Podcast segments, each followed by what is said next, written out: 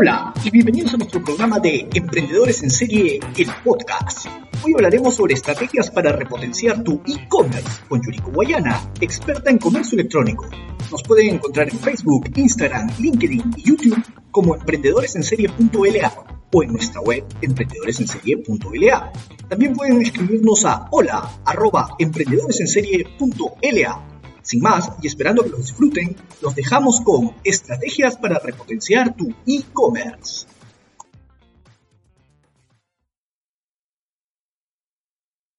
Eh, hoy tenemos un super webinar. Nos acompaña Yuriko Oyana, una experta en e-commerce. Este, ¿Qué tal? ¿Cómo estás, Yuriko? Hola, César. ¿Qué tal? Un gusto estar con ustedes. ¿Qué tal? Genial. También nos acompaña Javier Barraza, eh, co-founder también de ES y también un experto en marketing digital. ¿Qué tal, Javier? ¿Qué tal? ¿Cómo estás? Hola, César. ¿Cómo estás? Muy bien, con un poco de frío ya. Está un poco de frío por acá por Lima.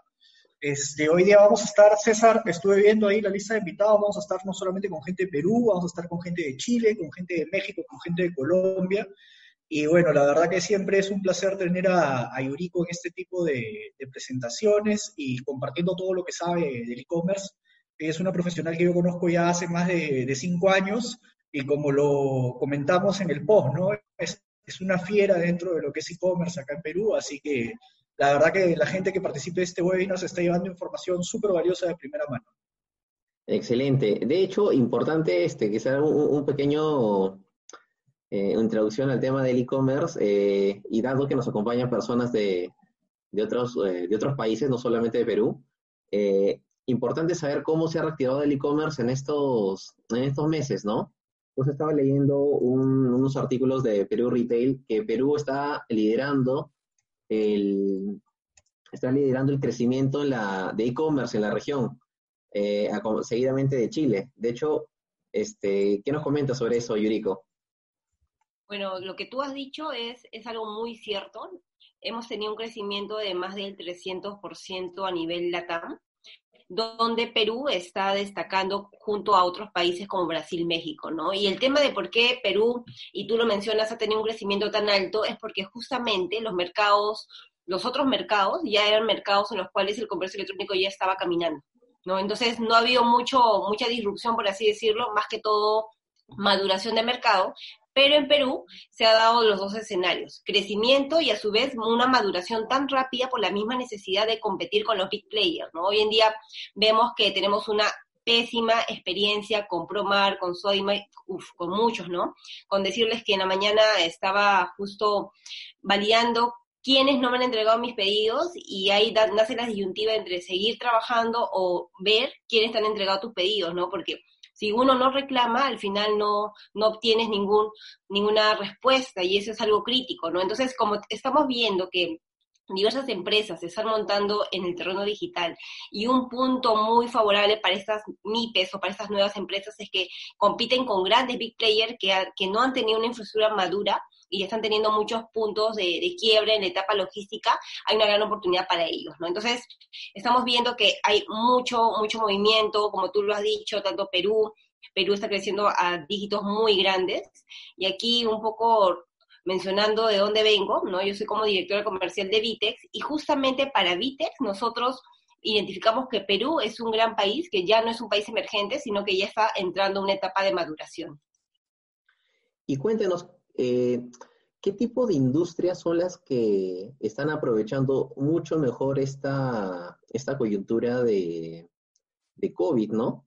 Eh, ¿Qué tipo de industrias son las que están aprovechando así fuertemente el tema de e-commerce?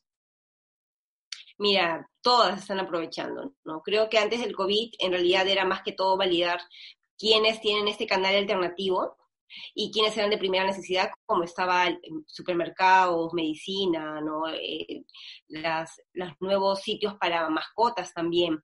Pero esto era antes, ahora que ya se han abierto y tenemos mayor capilaridad y el Estado está permitiendo que todos puedan repartir, realmente todos se están beneficiando todas las industrias, incluyendo moda, que si bien es cierto fue la más afectada, ahora ya está entrando en picos porque obviamente las personas tienen un hábito diferente, ¿no? El hábito de consumo está cambiando bastante. Genial, Yuriko. Yuriko, este, si seguramente tienes una presentación para, para compartirnos. Así es. A ver, por favor. Perfecto. Entonces, ¿iniciamos, Javier? Iniciamos, por favor, Yuriko. Le cedemos el micro y la ponencia.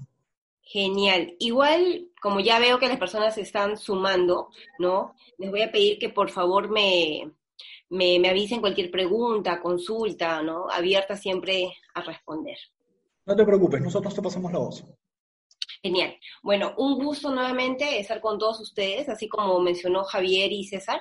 Si están en otras partes también igual escriban en el chat en, qué parte, desde qué parte nos están viendo, porque actualmente soy directora comercial para la región Norlatam.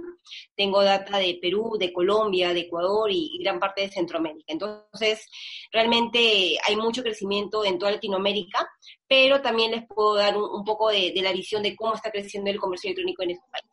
Entonces, actualmente directora comercial para Vitex, pero también he sido líder de e-commerce en diferentes industrias como retail y de consumo masivo, las que pueden ver, y también consultora externa de e-commerce. Entonces, para empezar, el tema que hoy día nos trae es qué tipo de estrategias podemos utilizar para repotenciar nuestra tienda online. Entonces, bajo ese paradigma vamos a hablar hoy en día de tres claves principales de cómo nosotros podemos explosionar el canal, ¿no?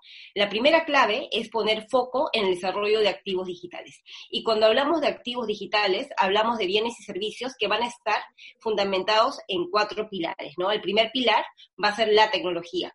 Hoy en día quizás muchos de ustedes se encuentran en la etapa de en qué plataforma monto mi e-commerce o también están en la etapa de qué nueva tecnología, qué sistema se integra con mi RP, ¿no? Entre diversas disyuntivas. Entonces, esta etapa es muy importante porque va a marcar un antes y un después, no solamente a nivel de experiencia del cliente, sino también a nivel de experiencia de rentabilidad que ustedes van a tener con su con su cliente interno, que es el negocio en sí de ustedes, ¿no? Entonces, aquí lo que van a medir más que todo van a ser cómo yo migro de tecnología, cómo yo me integro a diferentes aristas, porque cuando hablamos de plataformas digitales, no es solamente la plataforma que ustedes van a proyectar a sus clientes, sino es la plataforma que al interno de la empresa se va a tener que interconectar. Entonces, primera, primer pilar, la tecnología.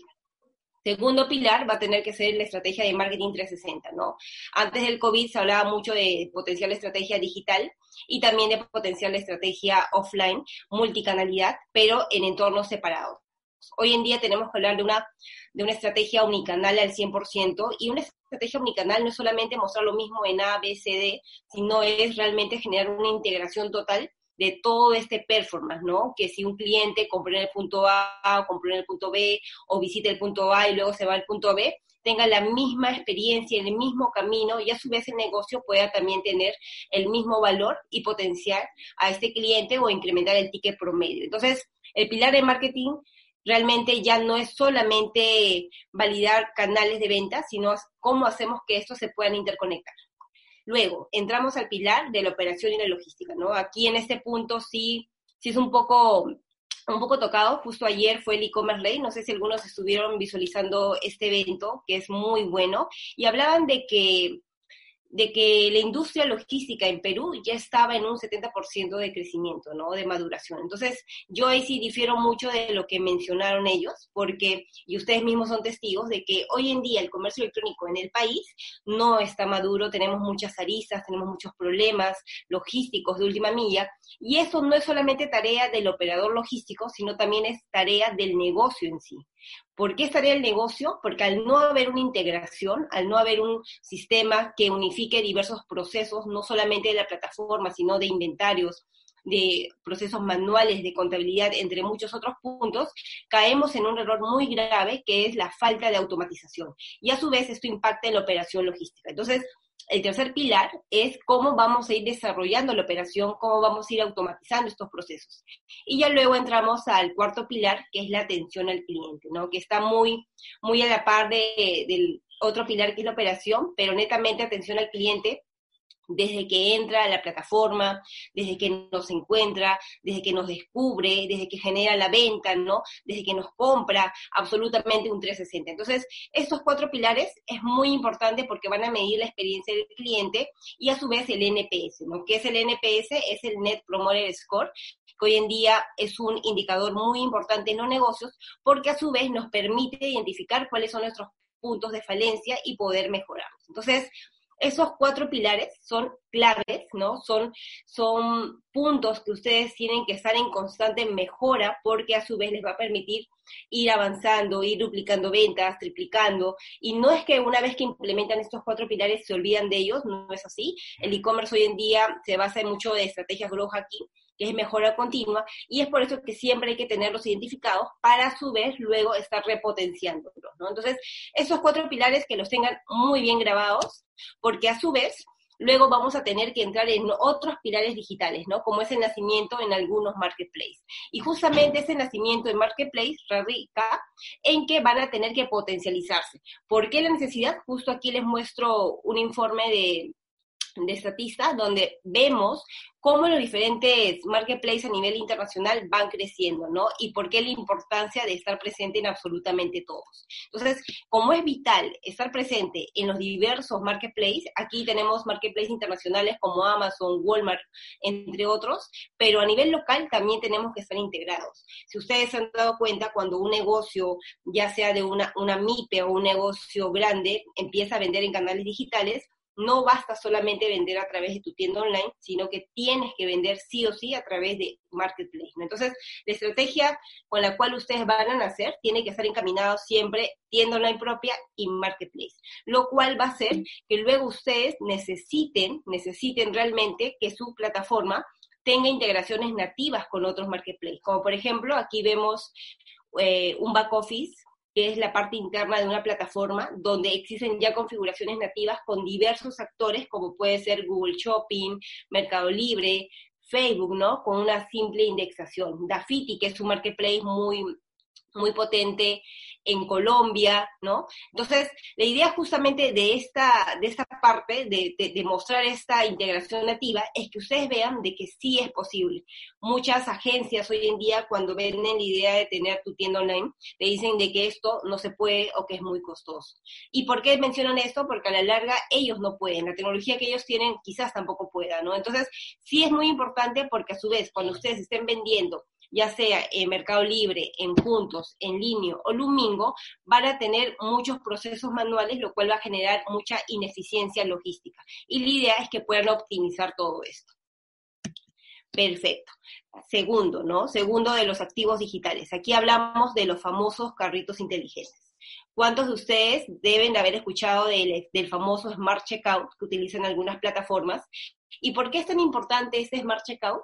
Porque muchos nos, centramos en, lo bonito, que es justamente que se vea el look and feel, las categorías, el buscador, ¿no? Absolutamente todo eso. Cuando en realidad lo más interesante es que no perdamos al cliente cuando está en etapa ya de, de, conversión. Entonces, aquí sí, mucho ojo, mucho cuidado en mantener un smart, un carrito inteligente óptimo, ¿no? Para poder realmente generar la conversión. Pero, ¿qué es un carrito inteligente? Es simplemente un checkout ágil, intuitivo, que te permita comprar en dos pasos, ¿no? Como por ejemplo lo vemos aquí en el video, donde la persona elige el producto justo aquí, finaliza compra y lo único que hace la plataforma es pedirte tu email y luego jala toda la información. Eso es un Smart Checkout ágil, intuitivo, no te pide que rellenes información que anteriormente ya habías llenado, jala toda la información, ¿Cómo se logra esto? Diversas tecnologías juegan un papel muy importante en este punto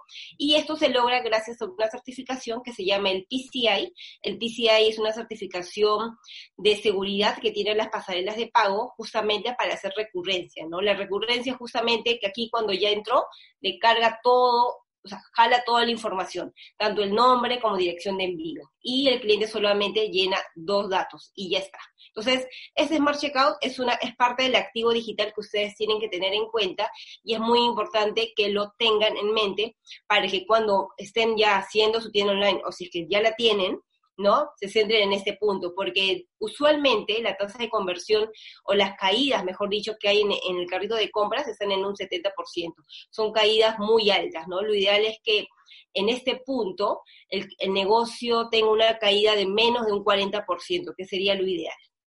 Y otro punto muy importante del Smart Checkout es que como ya grabó el correo, ustedes van a poder hacer diversas estrategias de, de, no sé, cross-selling, upselling, ¿no? Enviar carritos abandonados, entre muchas otras acciones.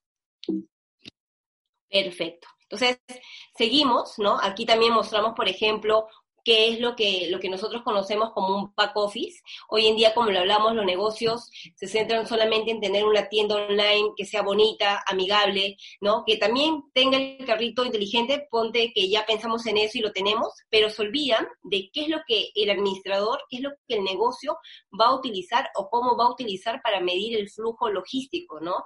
Cómo yo, como dueño de negocio o como administrador, voy a tener a detalle todo el proceso logístico, cómo hago para para que no se me pierda una venta. Entonces, en ese punto es muy importante que cuando ustedes estén ya teniendo su tienda online, también piensen en un ambiente interno que justamente les facilite todo este camino. Y en este caso les muestro un back office, es el back office de Vitex, donde ustedes van a poder absolutamente todo el flujo del pedido, ¿no? Desde que el cliente entró e hizo el pago, se puso como pago pendiente, luego pago aprobado, pasa actualización de envío, ¿no? Tiene un tiempo de cancelación, absolutamente todos los flujos que un envío de e-commerce debería de tener. Y esto a fin de que ustedes puedan saber a detalle absolutamente todo. Esto, como les digo, es de Vitex, pero igual la idea es que cualquier plataforma que ustedes hoy en día estén manejando tenga un flujo logístico que les permita saber a detalle en qué etapa se encuentra el pedido de su cliente y así ustedes también poder controlar la demanda a nivel interno y tener la expectativa del cliente a mí, ¿no? O sea, 100% satisfechos en ambos puntos. Luego, el otro activo de, digital que hablamos, que justo con las láminas anteriores habíamos mencionado, era el crecimiento de los marketplaces. Hoy es vital, sí o sí, estar dentro de estos marketplaces. ¿Por qué es vital? Porque estar dentro de un marketplace robusto, como un Globo, como un Linio, Rapid, les va a generar tráfico, ¿no? Hay muchos beneficios del por qué estar en un marketplace y del por qué no. Si son negocios que recién están emprendiendo, que no tienen una infraestructura logística propia, que no tienen una infraestructura tecnológica, créanme que ingresar a un marketplace les va a generar una muy buena perspectiva de cómo es la venta online, ¿no? Van a poder medir ventas, crecimiento, infraestructura, pero a su vez, obviamente, esto no puede ser solamente un canal de venta. Ustedes tienen que tener diversos canales de venta, porque si no, no van a tener ni data de sus clientes y tampoco mucha presencia de marca, ¿no? Lo ideal es que sí o sí tengan canales alternativos que complementen la venta. Entonces, sí o sí activos digitales como los marketplaces, pero siempre recordando que no pueden ser lo único que hoy en día les esté generando volumen a ustedes. Luego, hablamos de la segunda clave, ¿no? La segunda clave que hoy en día tenemos para potencializar el e-commerce es el foco en desarrollo de operación y de equipo. Muchas, muchos negocios, por así decirlo, piensan que montar una infraestructura de e-commerce es poner solamente a un coordinador o alguien que administre la tienda, pero se olvidan de que el potencial de una tienda o de un canal digital como tal es justamente el 360. Saber de producto, saber de marketing, saber de operación, saber de tecnología, saber de muchos temas, ¿no? De innovación sobre todo. Entonces, Siempre cuando el negocio va escalando, lo ideal es que ustedes vayan poniendo aristas, personas en cada etapa. Obviamente, esto siendo muy siendo muy sensatos con el nivel de venta y también con la proyección de crecimiento que ustedes tengan. No es lo ideal que pongan a cuatro personas cuando recién el e-commerce lanzó, porque obviamente el volumen de venta no va a ser el mismo, no va a ser el esperado, pero sí es más sensato que en una primera etapa quizás tengan a un consultor de e-commerce y alguien operativo, coordinador, para que vaya asumiendo ese rol progresivamente, o que tengan a un jefe de e-commerce como tal y a un coordinador que en el camino se van a ir acompañando, ¿no? A medida que ustedes vayan haciendo más grande la infraestructura. Igual, como les digo, esta es una recomendación. Hay muchos negocios que inician solamente con una persona, otros que inician con tres. Lo que yo les digo es que ustedes siempre vayan midiendo, ¿no? Si quieres, si quieres vender, por ejemplo, 100 mil soles al mes, con una persona no te vas a dar abasto. Si quieres vender 20 mil soles, con una persona suficiente. Depende mucho de la proyección de venta que ustedes tengan y también de la inversión que estén haciendo, no solamente a nivel marketing, sino también a nivel tecnología. Y en este punto, ¿no? Y en este punto, justamente hablando de, todo el tema de, de foco en desarrollo de equipo humano, también vamos a hablar del foco de desarrollo que vamos a tener hoy en día con la logística. Hablamos de una logística omnicanal, así como hemos hablado de, de la estrategia omnicanal de marketing en sí, también tenemos que hablar de estrategias o de logísticas omnicanales que permitan justamente que ustedes como negocio puedan hacer diversas configuraciones a nivel visual o zonas de cobertura, ¿no? Por ejemplo, de hecho ustedes han comprado, eh, ahorita que está muy de moda comprar en Replay y que recibas tu pedido en Tambo o que compres, no sé, en Falabella y que salga el despacho en otro sitio diversas dinámicas, ¿no? Entonces, justamente para llegar a esos puntos, hoy en día no basta solamente con tener a este equipo de e-commerce, sino que también basta en pensar en una logística omnicanal, que a su vez te permita tener diversos puntos de entrega. Hoy en día sabemos de que los clientes, ¿no? Nosotros mismos, no solamente queremos recibir el producto, sino que también queremos ir a un punto físico, aunque parezca mentira, queremos ir a un punto físico para probar el producto, para estar al 100% conforme, para hacer alguna queja, ¿no? Somos todavía eh, un poco o sea, sí o sí somos un poco de, querer ir a, probar las cosas, ¿no? Sabemos que con el COVID esto va a cambiar, va a bajar un poco, pero igual, la tendencia es que ustedes siempre ofrezcan diversas alternativas al cliente. Y lo ideal es que esto se pueda lograr no solamente con un equipo logístico, una infraestructura logística, sino que también el desarrollo se dé a nivel tecnología y a nivel puntos logísticos, ¿no? Y este punto es algo muy importante también porque muchas empresas, muchos, muchos negocios digitales se olvidan de que, eh, de que tiene que existir una configuración logística omnicanal, ¿no? Porque las plataformas como Shopify, no sé, Magento, PrestaShop, entre otras, no tienen módulos logísticos. Simplemente como son plataformas extranjeras, la única dinámica es que la persona reciba el producto en su casa porque obviamente los otros mercados se han, han crecido con esa, con esa dinámica, ¿no? Recién vemos en mercados latinos y en Walmart un claro ejemplo hace unos años atrás de que realmente el punto de entrega en algún lugar cercano físico generaba mayor conversión. Entonces, eso de aquí también lo tienen que considerar, ya sea que lo hagan con la plataforma, con la agencia, con desarrollo propio, siempre es importante tener muy, muy en cuenta que a mejor configuración de puntos logísticos, mayor posibilidad de generar mayor conversión, porque el cliente va a estar más familiarizado en ir a un punto de entrega diferente. Tercero, ¿no? Y aquí más del core que nos trae en esta reunión, que hablamos justamente de las estrategias para aumentar la conversión. Hay muchas estrategias, ¿no? Realmente depende mucho en qué etapa el negocio se encuentre para poder dimensionar cada una de ellas. Yo ahora les voy a hablar de algunas cuantas que se aplican de modo general, ¿no? Por ejemplo, estrategias de upselling o de cross-selling, ¿no? Ustedes saben que en el retail eh, clásico lo que usualmente se hace es que si, un cliente está en un punto físico y quiere una zapatilla, el vendedor le ofrece una media, ¿cierto? O sea, estrategias de cross-selling o si no le ofrece un producto de que cumpla el mismo beneficio o quizás un beneficio mucho mayor para incrementar el ticket promedio y que se lleve un producto de mayor valor, ¿no? Estrategias de upselling. Entonces, si esta estructura funciona muy bien en el punto físico, ¿por qué no en el punto online. ¿no? Debemos recordar que hoy en día las estrategias digitales son estrategias físicas que están cambiando de un canal a otro. Entonces, las estrategias de upselling y cross-selling son vitales. ¿Cómo las van a poder implementar en su, en su canal de e-commerce? Aquí impacta mucho si la tecnología en la cual ustedes están, ya sea X plataforma, puede implementar o puede tener esta alternativa, ¿no? De que si el cliente está comprando zapatillas, cuando ya esté en la parte final del carrito de compras, le aparezca por debajo una media o le aparezca por debajo carritos similares o él también vio esto, ¿no? El famoso productos sugeridos. Entonces, esta estrategia es súper buena, se aplica en todos los negocios, no importa si eres moda, si eres no sé, de supermercados, si eres tecnología, funciona absolutamente con todos porque es una estrategia de retail.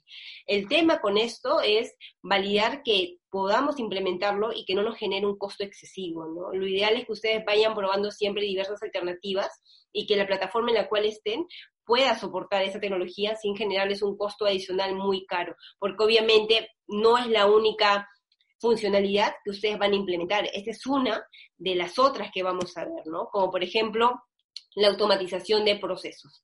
Y aquí hablábamos un poco de, de todas estas, de estos, de esta infraestructura logística y tecnológica que tiene que tener el negocio y que parte porque en sí nos va a ayudar a poder generar diversas estrategias de omnicanalidad. Entonces, otra estrategia práctica para justamente mejorar la tasa de conversión y generar una mejor compra o recompra orgánica es la automatización de procesos.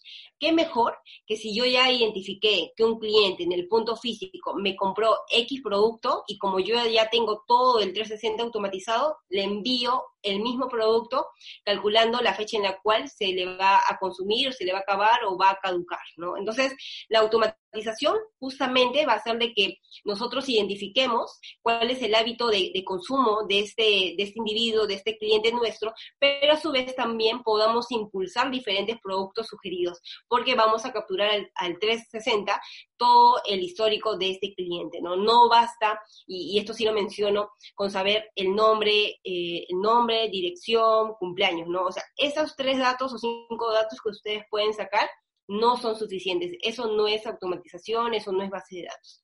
Eso realmente solamente es solo tener un registro del cliente. Lo que hoy en día tratamos nosotros de saber es cuáles son los puntos de dolor de este cliente, cuál es el histórico de compra, usualmente qué ticket de compra utiliza, en qué zonas compra, qué prefiere, con qué complementa su consumo, ¿no? Diversos puntos que realmente van a generar una mejor automatización y por ende incremento de conversión. Luego, ya habíamos hablado también de, cómo logramos el pick-up store, ¿no? Cómo logramos que el cliente recoja o elija recoger un producto en el punto que le sea más cercano. ¿Por qué mencionamos el cómo deberíamos de hacerlo en base a la logística omnicanal, configurable y todo esto? Porque al final el cliente sí, sí considera este punto para generar y finalizar la venta. Entonces, las estrategias de Pick Up Store no solamente eh, en que el cliente vaya a un punto físico, sino de que vaya manejando y pase por su tienda favorita, ni se tenga que bajar el carro y reciba el producto, es algo que potencia la venta, ¿no? Es algo que define mucho en el momento en el cliente está por finalizar o abandonar el carrito de compras. Entonces, es una estrategia que también tienen ustedes que complementar y es vital que la puedan idear. Y como les digo, ¿no? El tema aquí ya con tantas estrategias al final va a ser qué tan costoso me resulta poder implementar absolutamente todo. Siguiente, aquí un poco de marketing predictivo y automatización, y también de inteligencia artificial. Entonces, si nosotros tenemos integrados todos nuestros canales de venta, tenemos integrados la base de datos, vamos a poder hacer muchas configuraciones, muchas lógicas para poder investigar, conocer y mandar no solamente emailing, sino también SMS, llamadas, mm, este, diversas acciones, ¿no? Sin dejar de lado, obviamente, la discreción del cliente, el respeto para no saturarlo tampoco, pero sí vamos a poder nosotros tomar control de quién es este usuario y poder tunear sus búsquedas, tunear sus preferencias, maximizar absolutamente todo. Yuriko, eh, nos comenta Dulio, tiene una consulta, nos dice, Yuriko, buenas tardes. Por favor, coméntanos cómo debería manejar su logística un e-commerce que recién empieza necesita centrarse en un polígono cercano a su centro de operaciones o su mercado le permite ser más agresivo, más caro, recurriendo a un delivery como Globo, Rappi, etcétera. Genial, genial. Bueno, Dulio, qué gusto, qué gusto verte por aquí. Entonces, respondiendo a la pregunta de Dulio, hay y aquí vamos eh, ya tocando el tema de, activos digitales, ¿no? Porque parte de los activos digitales, como habíamos hablado, era tener los cuatro puntos, que es tecnología, marketing, operación y atención al cliente. Entonces, en la parte de logística, de operación, nosotros nos vamos a dar cuenta de que ya están naciendo nuevos operadores logísticos que ofrecen almacenaje y a su vez también la generación de última milla. Entonces, es una gran oportunidad para que todos los negocios puedan hacer buenos, buenos partners con estos, con esos nuevos negocios, hacer buenas relaciones, buenas negociaciones, para que ellos te solucionen ese conflicto. No, no necesariamente vas a tener que, pagar almacenaje o, pagar puntos de entrega, entre otros puntos, sino que en base a una muy buena negociación tú podrías lograr tener una alianza y no solamente centrarte en Globo y Rappi, ¿no? Porque sabemos que ingresar a un Globo y Rappi como negocio hoy en día es muy, o sea, la posibilidad es muy chiquita.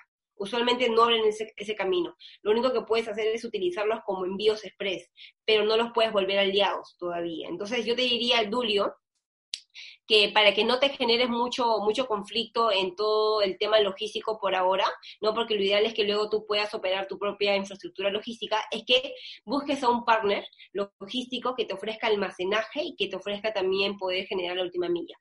¿Qué es lo que estos partners piden? Solamente piden un volumen de venta X y a su vez también que siempre estés rotando la mercadería, ¿no? Es decir, que tú estés invirtiendo en marketing para que el producto sí o sí se venda.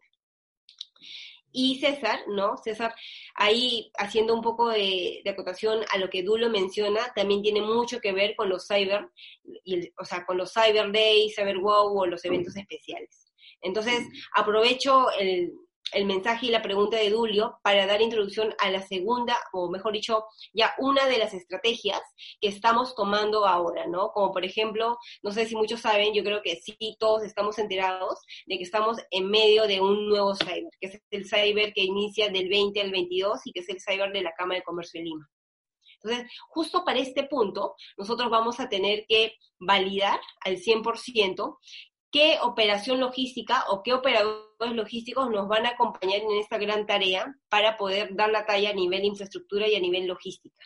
Pero participar sí o sí es una muy buena alternativa, ¿no? Tenemos incrementos en tasas de conversión, incrementos también en, en tráfico y a su vez participar en un evento como es un cyber o hot sale, entre otros, en otros países, nos genera luego una recurrencia de clientes que nos compraron por este evento en específico, pero que luego, por todo el camino, por el producto bonito, por el producto bueno y por la logística eficiente, terminaron siendo clientes fieles y recurrentes, ¿no? Entonces, la estrategia de participar en eventos masivos es sumamente importante.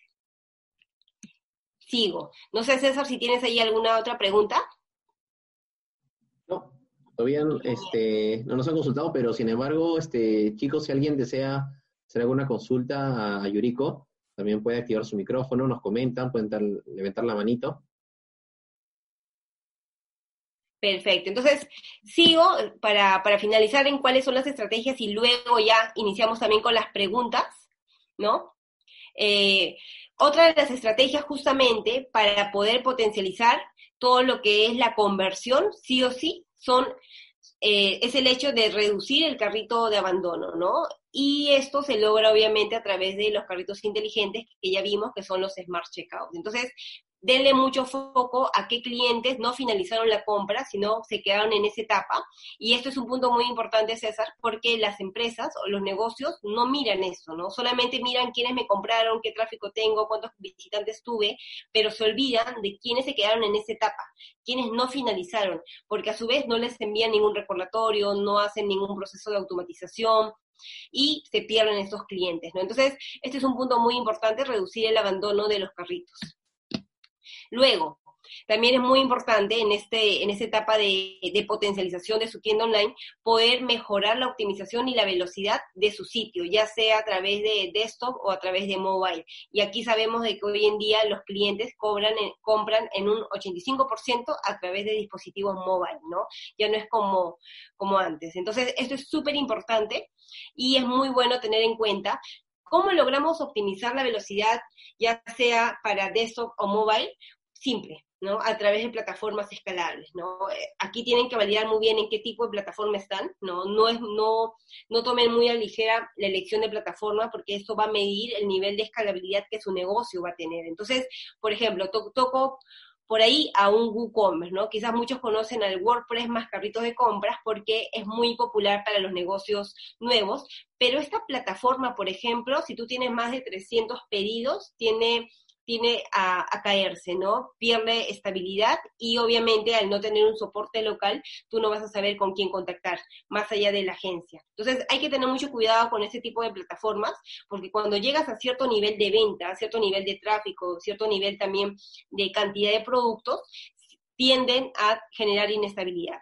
Eso, por ejemplo, con el WooCommerce. Pero luego, si hablamos de un PrestaShop o de un Shopify, estas plataformas te van a cobrar también a medida que tú quieras más, ¿no? Muchas de estas no ofrecen un, no ofrecen módulos de SEO, que sabemos que los módulos de SEO son muy importantes para generar el posicionamiento orgánico. Entonces, al no ofrecerte diversas cosas para generar la optimización de tu sitio o, no sé, maximizar la velocidad, tú vas a tener quizás un sitio que sí avance, pero que no va a ser escalable porque cada vez te va a salir más costoso. Entonces, sí o sí, mejorar, optimizar y siempre estar midiendo que la plataforma que tengamos nos permita generar este crecimiento constante, ¿no?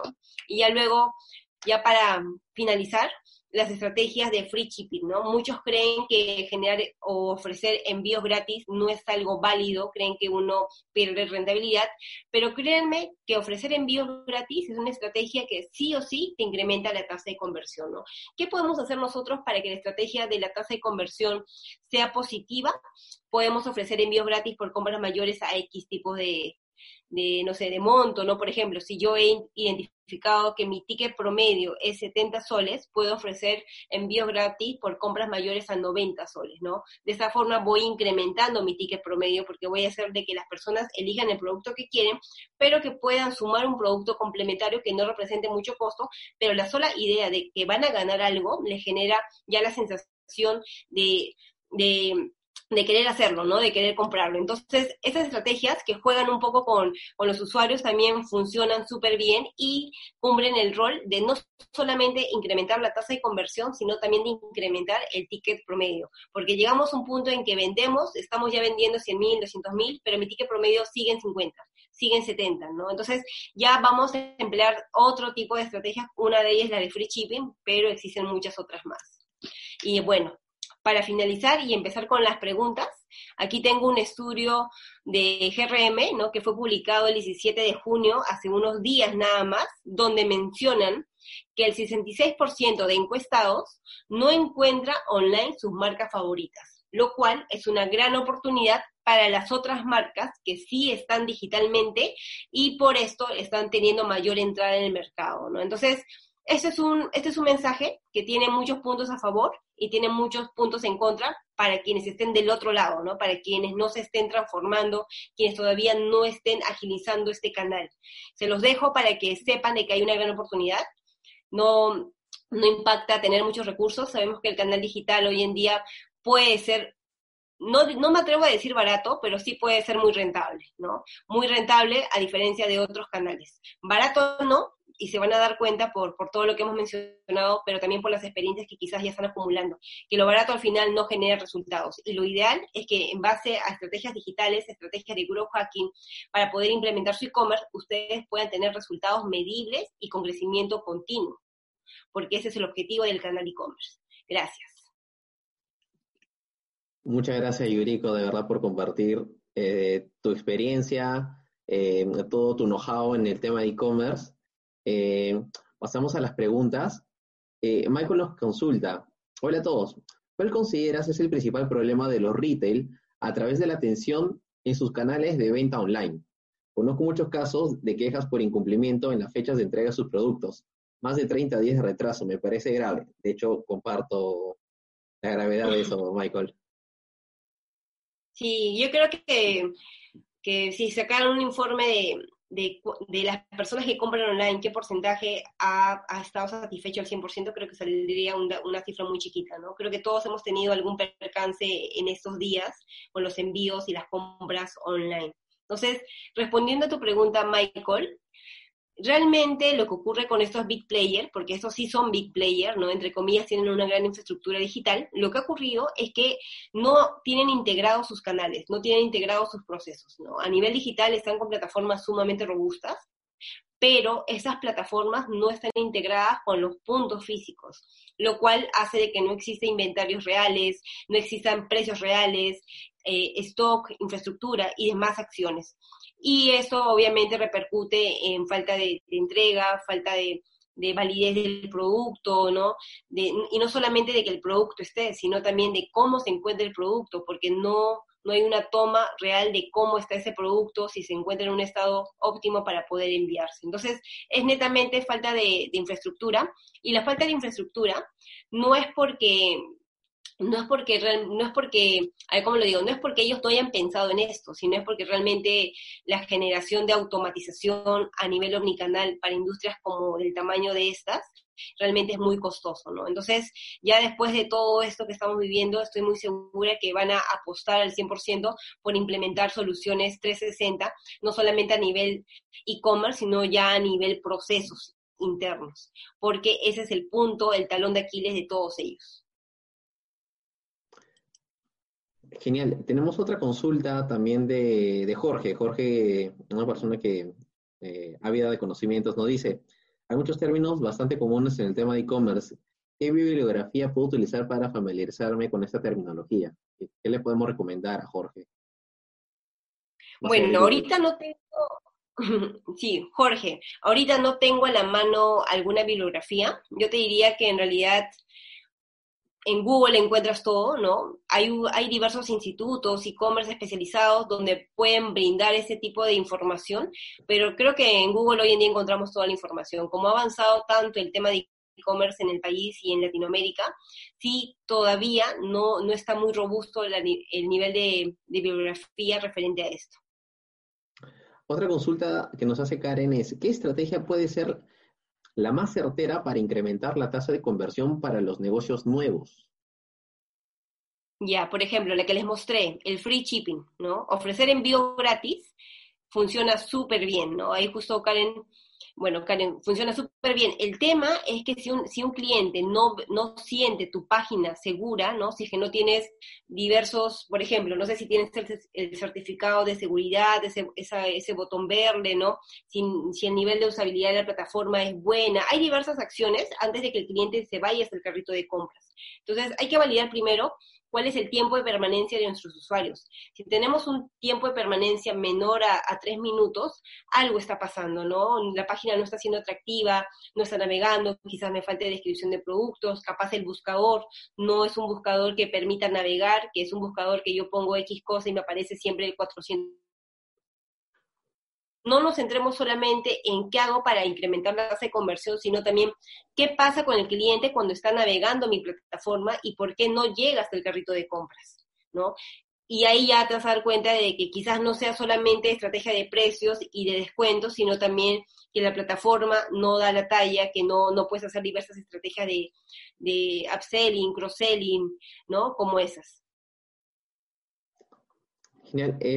También nos hacía una consulta Dulio. Este, Yuriko, coméntanos por favor qué tan complicado o equivocado es por una es por es ir por una solución tipo shipping drop. Ya, perfecto. O sea, cuando, cuando hablamos de dropshipping, Dulio, hablamos justamente de, de, la estrategia de, que utilizan los marketplaces para poder vender productos sin tener un inventario físico, ¿no? Entonces, esto es súper bueno si es que tú quieres ser un marketplace, por ejemplo, y no quieres generar gastos extras al tener el producto, al pagar el producto y tener almacenado. Entonces, la estrategia de dropshipping es buena, eh, obviamente te va a permitir crecer, escalar, pero aquí el reto es que tú tengas partners, ¿no? Socios, aliados, que te permitan poner sus productos eh, en tu vitrina digital sin que tengas que pagar por ellos y que solamente si se efectúa la venta, tú puedas recoger ese producto e ir por ellos. Entonces, aquí el reto es netamente logístico, ¿no? Cómo es que tú vas a validar absolutamente todo esto. Y a su vez también cómo tú negocias con ellos. Genial. Una consulta también que nos, da, que nos tiene Jorge Peña. ¿Cómo podemos fidelizar al cliente en las ventas online? ya que tener acceso a tantos mercados con un solo clic nos debilita en el tema de mantener al cliente.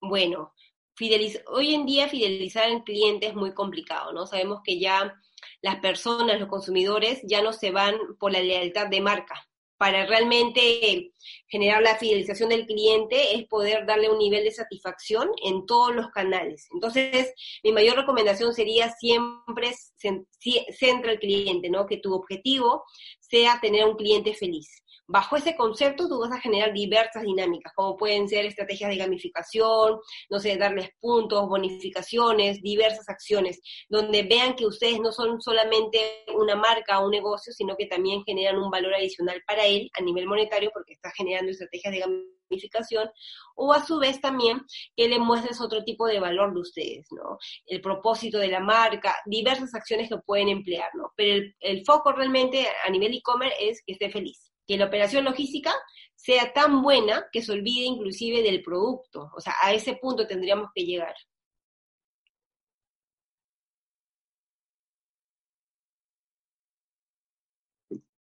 Una pregunta que nos hace Diego, un poquito larga.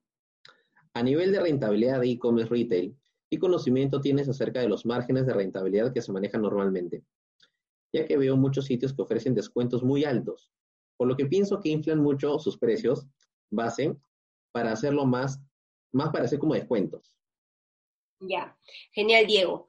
Bueno, los mismos márgenes que hoy en día un negocio retail necesita para subsistir en el entorno físico, son los mismos márgenes, ¿no? Son mismos márgenes que hoy en día el negocio necesita para subsistir también en el entorno online. Entonces, aquí sí es muy importante saberle que, por ejemplo, si en retail el margen del producto, si es que, si es que tú varias cosas, está entre un 30%, ¿no?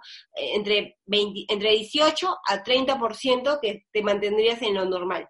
Pero obviamente cuando este negocio, que puede ser moda, entra a una campaña especial como son los cyber o como son los, no sé, hot sale o venta nocturna o X nombres que, que hagan, ellos tienen que poner descuentos súper altos, por encima de un 30-50%, y ahí el margen se va hasta un 7% u un 8%.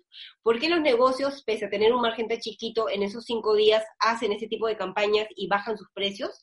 No es que estén engañando a los usuarios e inflando sus precios, quizás algunos sí lo hagan, ¿no? Pero lo ideal es que usualmente no los hacen porque entienden de que el, el tener un margen tan chiquito en estos días da justamente a dos objetivos. Uno, tener un incremental de venta tan alto a nivel volumen que te permita justamente poder darle a los clientes la sensación de que tu marca es una marca potente, fuerte, ¿no? Y a su vez eso te va a permitir a ti poder almacenar tanta base de datos que vas a poder impactar en ellos muchas otras veces. Entonces, los negocios entienden de que el bajar el porcentaje en estos días te facilita luego a una recurrencia de compra en meses posteriores. Genial, Yuriko. Una última consulta que nos hace Miguel es, qué importante, bueno, acá hay otra, también otra consulta, a ver, pero vamos, qué importante es tener el medio de pago contra entrega y qué porcentaje representa en las ventas. Listo. Bueno, esa es una pregunta muy importante porque justo hace poco empecé asesorando una marca de pañales para bebé y ellos le habían, le habían quitado justamente habían quitado la opción de pago contra entrega, ¿no? Lo cual es un grave error, porque estamos en una etapa en la cual estamos entrando a nuevos consumidores, que usualmente son consumidores tradicionales que están descubriendo plataformas digitales y a su vez también los pagos electrónicos. Entonces, es muy importante que utilicen pagos contra entrega, porque así van a masificar su negocio, van a llegar a zonas donde los usuarios no están acostumbrados a utilizar medios de pago digitales, lo cual va a hacer que poco a poco los vayamos acostumbrando a un hábito de consumo más digital. El porcentaje depende, ¿no? Usualmente en Lima estamos en un 20-30% y en provincias está en un 60-70%. Entonces también depende mucho a qué zonas quieres llegar y qué, qué tan bancarizado está ese sector. Sabemos que, que a nivel e-commerce Lima es un 70 u 80% y provincias es un 30%. Entonces, hay muchos negocios que no ofrecen pago contra entrega porque no quieren llegar a eso, o sea, no es porque no, mejor dicho, no quieren llegar a ese punto donde tengan que hacer tantas idas y vueltas, porque ustedes saben que el pago contra entrega, si bien es cierto, te puede generar mayor, mayores clientes, masificar un poco el negocio, pero también hay un costo elevado, porque el operador logístico va a tener que ir una, dos o tres veces a generar esos intentos, ¿no? Y quizás si el cliente no se encuentra, pierden la venta y le genera un costo adicional a ustedes. Entonces, lo que hacen los negocios es que inician los primeros tres a seis meses ofreciendo este método de pago contra entrega y luego cuando se dan cuenta de que no representa muchas transacciones o muchos clientes, lo van eliminando. Pero hay otros negocios donde este método de pago contra entrega sí va creciendo. Entonces al final no lo eliminan, sino le dan opciones al cliente de que pueda pagar a través de un pago contra entrega con Visa, con Mastercard o a través de pago contra entrega del grupo El Comercio, que es pago en efectivo, donde el cliente va, le dan un código y hace la transacción, ¿no? Entonces, depende mucho, igual hay que ir monitoreando. Quizás ahí, este, chicos, un poco complementando lo que nos comenta Yuriko, este, yo trabajo en banca y es cierto, ¿no? Eh, la pregunta de, de Miguel es, es, importantísima porque eh, si nosotros vivimos en, un, en una coyuntura eh, donde el cash se mueve se mueve demasiado y tenemos un nivel de bancarización aún muy por debajo de nuestros pares en, los países latinoamericanos. Entonces, eh, si queremos implementar estas nuevas este, experiencias de e-commerce ¿no? a nuestros clientes, definitivamente no deberíamos dejar de, usar esto, digamos, el, pago en efectivo, ¿no? Como parte, digamos, dentro de las, eh, del baje de, opciones, de, medios de pago que se le tienen que dar a nuestros clientes, hasta que claramente este, nuestros niveles de bancarización vayan aumentando y vayan aumentando. Ahí, César, te complemento, antes de pasar a otro, a otro punto, a otra pregunta, que Miguel, es muy importante que sepas que el pago contra entrega no solamente se hace con dinero en efectivo, ¿ah? se puede hacer con pago link, con Yape, con Tunki, ¿no? O sea, hay muchas opciones. Yo realmente me he sorprendido cómo es el crecimiento de, Yape, ¿no? Cómo Yape está creciendo tanto. Imagínense cuando ya WhatsApp ofrezca el pago, el pago link que están ofreciendo en otros países. Entonces, realmente ahorita estamos en una etapa de, de prueba y error, ¿no? Yo les recomiendo que tengan muchas alternativas. En algún momento cuando yo implementé un negocio en el 2016 con Pasarela, que fue el primer año cuando lanzamos, ya hace tres o cuatro años si no mal recuerdo, uno de los puntos a, considerar era de que ellos no querían ofrecer pago contra entrega, ¿no? Pero aquí el tema también no, no parte tanto de la bancarización, sino de que los usuarios, así somos los peruanos, si me ofreces pago de entrega, como no te conozco mucho, como eres un negocio que todavía no me genera confianza porque recién estoy viendo en digital, voy a elegir sí o sí pago con entrega por seguridad propia, más allá del, del que use o no use una tarjeta. Entonces, también puede pasar eso y lo ideal es que ustedes ofrezcan todas las alternativas para justamente poder tener un cliente feliz, pero que sobre todo confíe en ustedes. Genial, y justamente en la consulta de Antonio que sigue, este, va muy, muy ligada a lo que comentas, ¿no? Y quizás alguna recomendación. ¿Cuál es la pasarela de pagos que nos sugieres? Kulki puede ser, quizás hay alguna, digamos, ¿qué ventajas, ¿no? Le puedes encontrar a una versus otra. Bueno, las pasarelas de pago, en mi experiencia, llegan a un punto en que se convierten en commodities, ¿no? Y la que mejor porcentaje me ofrezcan va a ser un punto muy interesante a considerar cuando yo voy a negociar y lo voy a incluir en el mercado. Ustedes saben que las pasarelas de pago están entre un 4% más un sol, algunas que tú puedes tener un, gran poder de negociación y llegues a un 3.8%, 3.7%, pero muy difícil. Entonces, si en el primer punto tú no puedes negociar con el porcentaje y sí o sí te van a cobrar 4%, entonces lo que yo haría sería justamente negociar, o mejor dicho, validar el nivel de soporte que estas pasarelas de pago me van a ofrecer para yo estar más tranquila, ¿no? Ese sería el segundo punto. Por ejemplo, aquí este, respondiendo a Mariana, está PayU, está Mercado Pago, eh, en Perú tenemos Payu, Mercado Pago, que son los más fuertes, Kulki también, pero no lo recomiendo tanto y ahí iba el porqué de, mi tercer punto, de, qué, criterios consideraría. El primero es, como les dije, la, tasa de comisión, si es alto o baja. Segundo, si tiene un nivel de soporte a nivel, a nivel plataforma, pasarela. Y tercero es qué tan grande es la lista de fraude de esta pasarela de pago para que no me esté rebotando tanto mis clientes y me los pase como pagos rechazados por presunto fraude, ¿no? Entonces, si Kulki no la recomiendo tanto porque tiene una lista pequeña de negocios, yo suelo recomendar Payu porque Payu está en el mercado ya desde el 2013, tiene muchos años, Mercado Pago recién llegó en el 2018, 16, 17 o 18 en promedio, ¿no? Entonces, realmente Payu, al estar tantos años en el mercado local, ha, tenido tanta data de clientes que tiene una lista de fraude muy alta, ¿no? Tiene ahí correos verificados de no fraudes y los que sí son fraudes o posibles fraudes. Entonces, eso también va a permitir de que el contracargo, que el contracargo es justamente el fraude que puede existir, sea pequeño. Porque si es que no saben, el, el fraude en los negocios siempre los asume justamente el negocio, ¿no? No lo asume ni la pasarela, ni el banco, nadie, o sea, nosotros. Pero lo, bonito de esto es que el fraude en e-commerce, en negocios, está entre un 0.2 a un 0.5%, o sea, es chiquito todavía, no tendríamos que preocuparnos tanto. Pero serían esos tres indicadores, ¿no? Desde desde el porcentaje que me cobren, desde el nivel de soporte que me ofrezcan y tercero, qué tan grande es la lista de fraude que ellos me puedan dar para yo tener la seguridad de que no voy a tener tantos contracargos. Y ahí también tenemos a, a Payu, Mercado Pago, ahora que también está Newbies, ¿no? EasyPay, que también se, se está sumando en toda esta ola, PayMe, eh, PayPal también está, pero siempre les recomiendo pasarelas de pago locales, ¿no? Si es que yo voy a abrir un negocio en Perú, sí o sí tiene que ser pago efectivo, que tiene mucha mucha presencia de marca en provincias y una pasarela local como PayU Mercado Pago. Si voy a abrir en otros mercados, puedo escoger una pasarela local de otro mercado, ¿no? Como por ejemplo, si voy a, no sé, exportar productos, quizás me convenga tener una pasarela local de ese mercado que puede ser PayPal en otros países. Y ese es un ejemplo. Javi, estás con micrófono silenciado, creo que estás... Muchas gracias, efectivamente. Bueno, buenísimo. Muchas gracias por habernos compartido esta información. La verdad que ha estado súper, súper, súper completa. Gracias también por todas las respuestas que nos has ayudado a resolver para, para, para todos los asistentes. La verdad que ha sido un gusto tenerte aquí. Espero que no sea la última vez. Y a nuestros asistentes, muchas gracias. Esperamos que hayan disfrutado de, la ponencia de Yuriko, de este webinar. Y solamente recordarles que nos van a encontrar en todas las redes como emprendedoresenserie.la.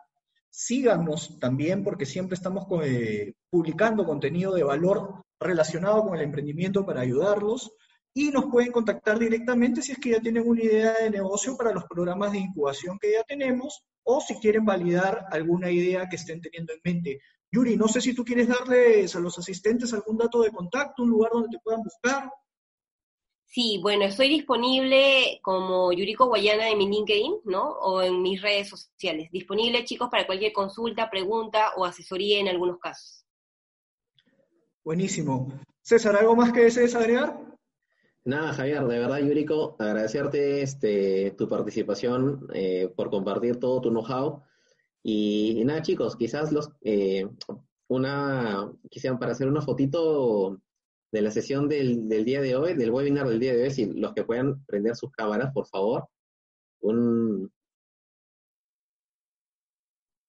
a ver, ahí está eh, Mariana, Karen, muchas gracias. Cruz Moreno, Quiaza también, muchas gracias. A ver, a la una, a las dos y a las tres. Nada, chicos, agradecerles a todos su participación. Una vez más, Yuriko, muchísimas gracias. Y nada, será hasta la siguiente semana.